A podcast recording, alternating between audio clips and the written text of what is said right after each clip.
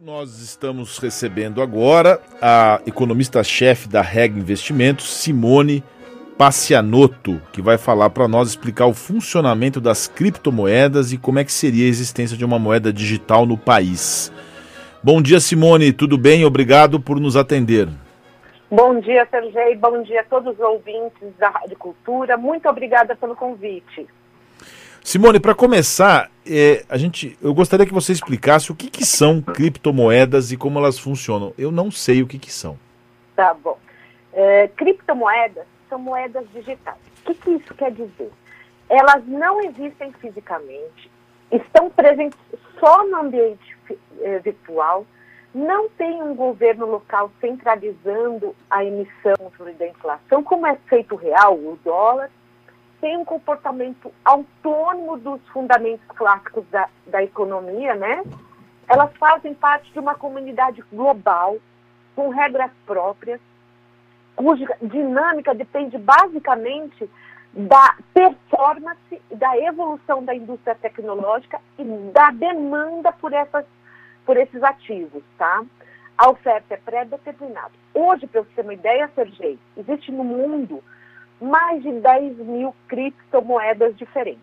A mais conhecida é a Bitcoin, né? Que foi criada em 2008 pelo então Satoshi Nakamoto. Ninguém sabe, na verdade, se ele existe ou não, se é um nome fictício. E foi criado logo após a crise econômica do subprime nos Estados Unidos para servir como uma nova fonte de transação monetária, tá? Hoje existe, como eu disse, mais de 10 mil moedas, criptomoedas, né? Tem a Ether, que é outra bastante conhecida, a Litecoin, a TrueUSD e a Ripple. Mas Bitcoin ainda ela representa cerca de 40% do mercado de criptomoedas, tá? Cada país tem uma legislação diferente em relação às criptomoedas. A grande maioria hoje, Sergei, já admite sua legalidade, tá? E o uso da criptomoeda como instrumento monetário e financeiro. Mas tem ainda alguns países que consideram a criptomoeda ilegal. Argélia é um exemplo, Bolívia é outro local que não aceita a criptomoeda, Equador, Bangladesh, Nepal e Macedônia. No Brasil já é considerado um ativo financeiro, já tributado pela Receita, tá? E cujas transações podem ser feitas principalmente por meio de fundos de investimento, tá? Ah, então, como eu disse, a emissão é totalmente feita descentralizada e não existe um órgão centralizador como um banco central para estabelecer as relações dessa, de quem tem essas moedas, tá? Então, não é que tem um servidor central e todo mundo que faz parte da, dessa rede global pode comprar ou vender as criptomoedas numa relação de peer-to-peer, -peer, né, de parceiro para parceiro, sem ter um, uma, um, um, órgão centralizador que intermedia essa, essas operações, tá? E aí, como que é? Cada um, cada, cada pessoa recebe um, um, um código, um, uma criptomoeda tem um código matemático complexo, tá? E e aí ela é colocada no, no, no, sistema de blockchain, de rede criptografada, e a máquina mais potente, mais veloz, capaz de decodificar esse algarismo, ela consegue fazer a mineração, que aí vem a mineração, e transformar esse código em um Bitcoin. E aí a empresa que fez, a, que, o computador que fez essa mineração é remunerado por isso. Entendi. Você explica muito bem, é, Simone, que o assunto é difícil mesmo, né? Muito, muito. É, o assunto é um pouco. Eu estou quebrando a cabeça aqui para. É... Então, na verdade, se a gente falar que criptomoeda, é... a gente pode dizer que é a mesma coisa que uma moeda digital, é isso? Então, vamos lá. Se, eu vou fazer é. igual o pessoal da CPI, sim ou não? Ah! não, tô brincando. Pelo amor, né? Tô brincando com você a, a, a, Bit, a, Bitcoin é uma moeda digital, tá? tá? Com algumas características. Mas nem toda uh, moeda digital é uma criptomoeda, tá bom? Então, assim, a criptomoeda é um tipo específico de moeda digital, cujos principais ativos são essa. Uh, privacidade, ninguém sabe, ninguém precisa saber o seu nome uh, ou dados, você tem um código de acesso à, à, à sua conta e só. Então, privacidade e descentralização são essas características, tá? Uh, inclusive, teve o um caso aí de um, um rapaz que tinha milhões investidos em criptomoeda, esqueceu a, o código, a senha de acesso e não conseguia acessar, e não tem como. Ué, mas esqueceu e aí, perde tudo? É, então, ele tem um, um, um Wallet, que é onde você segura a senha. E ele perdeu isso. Perdeu as forma. duas? Perdeu tudo. Aquela senha de segurança, de recuperação, tudo? Eu acho que não tem. Né? Na verdade, não tem senha de recuperação. Você tem uma senha-chave para acessar, não tem senha de recuperação. Tá? E ele perdeu e não conseguia acessar. E perdeu, perdeu. então, a, criptomoeda é um tipo específico de moeda digital que tem essas características, tá? Que está em tecnologia blockchain, é, ela é criptografada, tá? Para evitar a intercepção de informações, garante segurança, sigilo e descentralização, uma moeda global. Já as moedas digitais nem sempre são criptomoedas, tá? Moeda digital é toda forma física, uh, uh, forma de transação monetária por, no formato bits. Tá? É o cartão de crédito, é o cartão de débito, é o seu PayPal. Tá? Isso são moedas digitais. E qual é a diferença delas para as criptomoedas? Elas têm um lastro em moeda fiduciária. Por exemplo, quando você faz uma compra em cartão de crédito, o lastro vai ser, vai ser real. Se você estiver nos Estados Unidos, dólar. Então, toda moeda digital tem um laço com a moeda fiduciária local. Já a criptomoeda é uma moeda digital que não tem laço. Tá? E para complicar um pouco mais, Sergei, a gente ainda não tem só moeda digital, moeda fiduciária, a gente também tem as moedas virtuais, Sergei.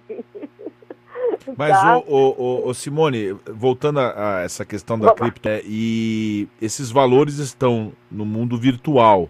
É seguro investir? Você acha que cada vez mais isso vai aumentar ou vai ser uma coisa assim para poucos? Então vamos lá. Eu, eu, hoje sou muito otimista ao à criptomoeda. Tá? Eu fui muito cética há alguns anos é, eu acho que falta ainda muita educação financeira, não só na questão de criptomoeda, mas educação financeira e monetária de uma forma geral. Uh, é, é, algo que a gente precisa começar a, a, a colocar uh, nas escolas, para a gente aprender desde pequenininho o que, que é. Eu concordo com você. A gente ainda não sabe muito porque a gente não tem essa cultura da educação financeira, tá? Uh, é seguro? vamos lá ele é, é, é o ativo mais negociado e valorizado do mundo desde a sua criação, tá? Vem se popularizando. Esse ano quebrou novos recordes de valores, chegou a 63 mil dólares uh, em abril desse ano, tá? Uh, apesar dessa expansão, aumentam também os golpes e fraudes. Como a gente tem golpes e fraudes uh, no cartão de crédito, no cartão de débito, na nossa conta corrente, né? Então, ele, ele é seguro desde que você esteja cercado de, de instrumentos que evitem fraudes, tá? É, como é o caso da, do, do cartão de crédito. Então, assim, é inevitável que os investidores são suscetíveis a cair em crimes cibernéticos devido à ganância ou falta de conhecimento sobre o meio. É, o problema, de forma geral, não são as criptomoedas, assim, mas a falta de segurança de alguns investimentos, a, a, a sofisticação de alguns golpistas, né? É, é, e as fraudes hoje são muito comparadas às antigas faces de como o bilhete premiado e golpes eletrônicos, tá? Então, é, você pode fazer a sua transação peer-to-peer -peer direto no sistema, mas você pode usar uma exchange, uma corretora, que são plataformas especializadas e funcionam como intermediárias nas operações dos ativos digitais, tá? Que dá, então escolha uma, uma exchange, uma corretora de nome, tá, uh, que tem está no mercado lá segurado, ela vai cobrar uma taxa, é óbvio, mas às vezes vale a pena você pagar essa taxa, sai um pouco mais caro uh, para evitar a relação uh, de golpes, né? E, e, nesse passo aí, Simone, da segurança, tem até a pergunta aqui da Délia Costa, nosso ouvinte, que ela fala que quem garante que seus valores vão ficar guardados com a moeda comum, os governos bem ou mal garantem. Existiria uma forma do Estado é, interferir nisso de forma a dar uma segurança, o Banco Central. Inclusive, o Banco Central do Brasil divulgou nessa segunda-feira as diretrizes para lançar a, moeda, a própria criptomoeda. Como é que funciona a ingerência do Estado nessa história? Então vamos lá. É, essa é, é o que o, o, Brasil vai lançar é uma moeda digital, não é ainda criptomoeda, tá? É uma moeda digital atrelada ao real. Então, o, os governos eles podem criar um fundo garantidor, como tem em algumas operações financeiras, tem um fundo garantidor. Hoje, aqui no Brasil, isso não existe ainda. A criptomoeda, é, em todo o mundo, ela, ela, é entendida como uma renda variável, como uma ação. E como renda variável, não tem nenhuma garantia é, de que, se você, é, por exemplo, se você comprar um, um uma LCI ou uma LCA, você tem o fundo garantidor. Caso tenha um default do banco, uh, ele te garante até tantos mil reais, né? Ação também não tem garantia do Estado, tá? Uh, e a gente investe em ação. Uh, e a, a criptomoeda, quer dizer, é uma renda variável, assim como a ação. Então, hoje não existe, eu acho que dificilmente vai ter uma renda variável, um fundo garantidor, uma garantia por default, né? Como as ações não têm. É, então, hoje, é, é, é, justamente, a criptomoeda ela foi criada para si ser um, um, ativo monetário independente de soberanias é, monetárias. Tá? Para dar essa, o objetivo é justamente dar essa independência. Tá? Então, não faz sentido estar tá atrelada a, a uma regra local.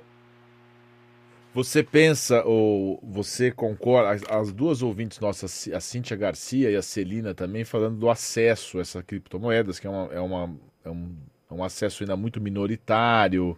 Eles perguntam se vai possível isso universalizar, a ponto das pessoas pagarem contas, como é que funciona isso?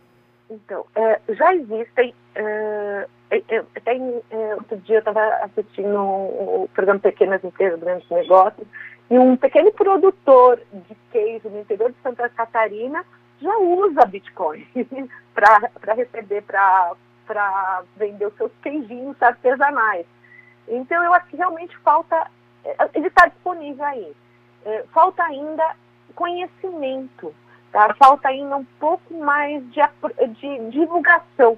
Aliás, esse é o grande ponto frágil é, da, da criptomoeda eh, como, como eh, ativo monetário. A adesão ainda é muito baixa.